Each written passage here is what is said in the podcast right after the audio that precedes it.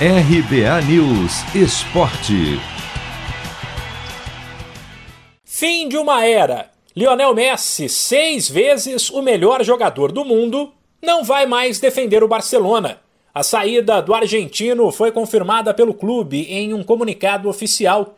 Em uma nota curta, o Barça disse que a renovação do contrato estava encaminhada, mas não aconteceu por conta de obstáculos financeiros e estruturais, e desejou boa sorte ao agora ex-camisa 10. O que se sabe inicialmente é que Messi tinha aceitado uma redução salarial para assinar com o clube por mais cinco anos, após o fim do contrato dele, em junho, e que o Barcelona estava em um processo para reduzir a folha salarial do elenco, para conseguir manter o argentino sem estourar o limite imposto pela Liga Espanhola. Porém, Messi, que quase deixou o clube no ano passado, também por estar insatisfeito com a forma como ele era administrado, voltou a se incomodar com algumas coisas. A possibilidade de o Barça não montar um time competitivo sempre foi motivo de preocupação.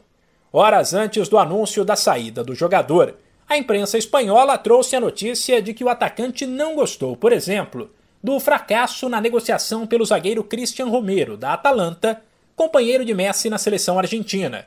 No ano passado, ele também não curtiu a saída de Soares, com quem formou um dos maiores ataques da história recente ao lado ainda do brasileiro Neymar, que, quem sabe, pode ser parceiro de Messi de novo, já que o Paris Saint-Germain nunca escondeu o desejo de contar com o argentino, assim como o Manchester City, comandado por Pep Guardiola, que brilhou como treinador do argentino, no Barcelona.